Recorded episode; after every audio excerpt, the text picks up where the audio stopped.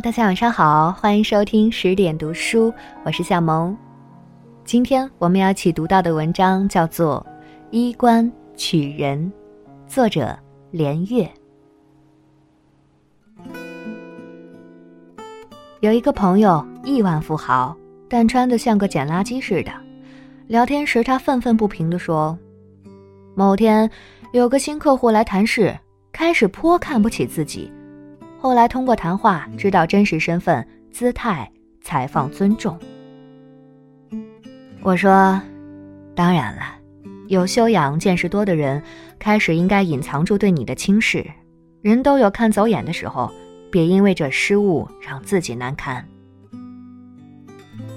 但是重点来了，人的大脑很珍贵，运行也消耗能量。碰到的每件事都仔细推演，得出最合理的结论，那么它就会过载，你甚至一个最简单的决定也做不了，寸步难行。在简单的事情上，大脑选择偷懒，直接借用了大多数接受的成见，不浪费大脑的功能。而衣冠取人就是常被借用的成见之一。这句话是贬义。常用来形容庸俗之人的势利眼，只看外表不看内在，甚至有人反其道而行之，故意穿得破破烂烂，最后展示实力，让势利小人赔笑脸。可是这么做，真的有意思吗？其实一点意思都没有。你把精力放在了教育势利小人的身上，你是有多闲？而且，无论你怎么教育，大脑的运行规律是不变的。一千年、一万年以后，人还是习惯于衣冠取人。正确的做法是尊重衣冠取人这个规律。他害你吗？没有，他只是要求你穿得清爽体面一点。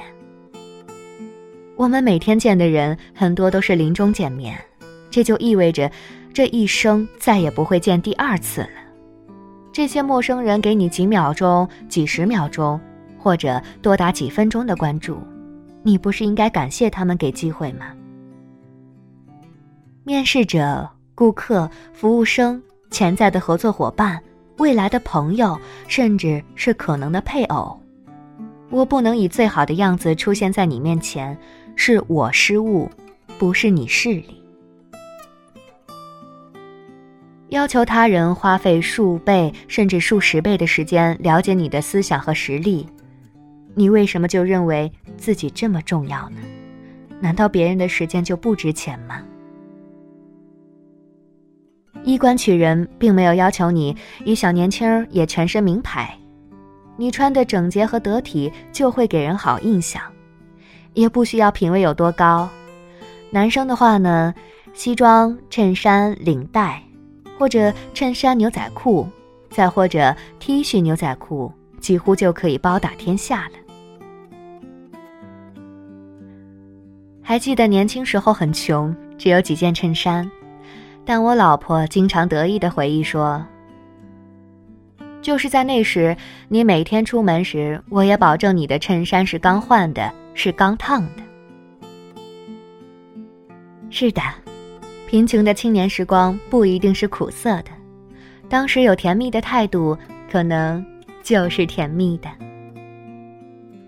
他现在给我买衣服，再贵都不眨眼，经常买到我要摁住他，别一次买这么多。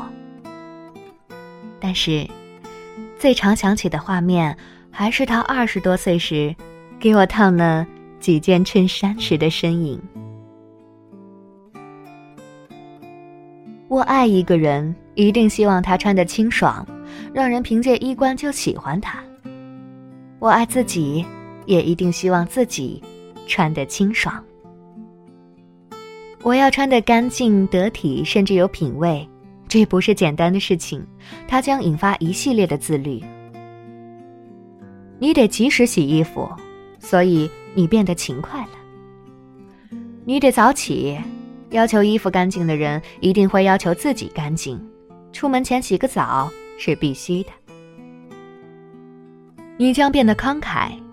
当你意识到衣服得体现一个人的尊严和形象，你就不会在衣服上吝啬，你也不会在家人的衣服上吝啬。你学会了浪费，学会了断舍离，淘汰不想穿的衣服，即使是新的也顺理成章。你学会了尊重专业，是的，你自己买块布，踩踩缝纫机也能搞出一件衣服。但是，相信我，专业人士同样一块布做的衣服，比你贵一百倍，并没有欺负你。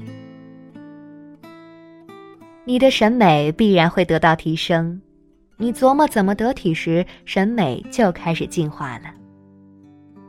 你也必然会在意自己的身材。因为身材走形了，穿衣服是不容易好看的，这一点就会逼着你去健身，逼着你在饮食上节制。你看，一个人若是始终衣着干净得体，怎么会是表象呢？他宣告了一个健康得体的系统在后面支撑，这样的人给他尊重，高看他一眼，怎么会错呢？最后。我们的结论是：衣冠取人这成见，不仅不应反感，反而应该顺应。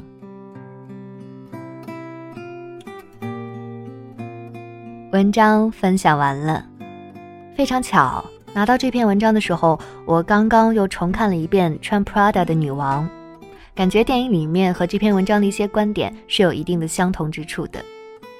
那既然说到这儿呢，也向大家推荐这部电影《穿 Prada 的女王》。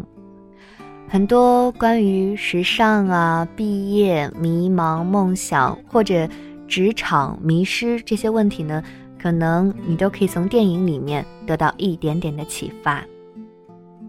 好了，今天就这样，感谢您的聆听。这里是十点读书，我是夏萌。更多好书好文，欢迎大家关注微信公众账号。十点，读书。大家晚安，做个好梦。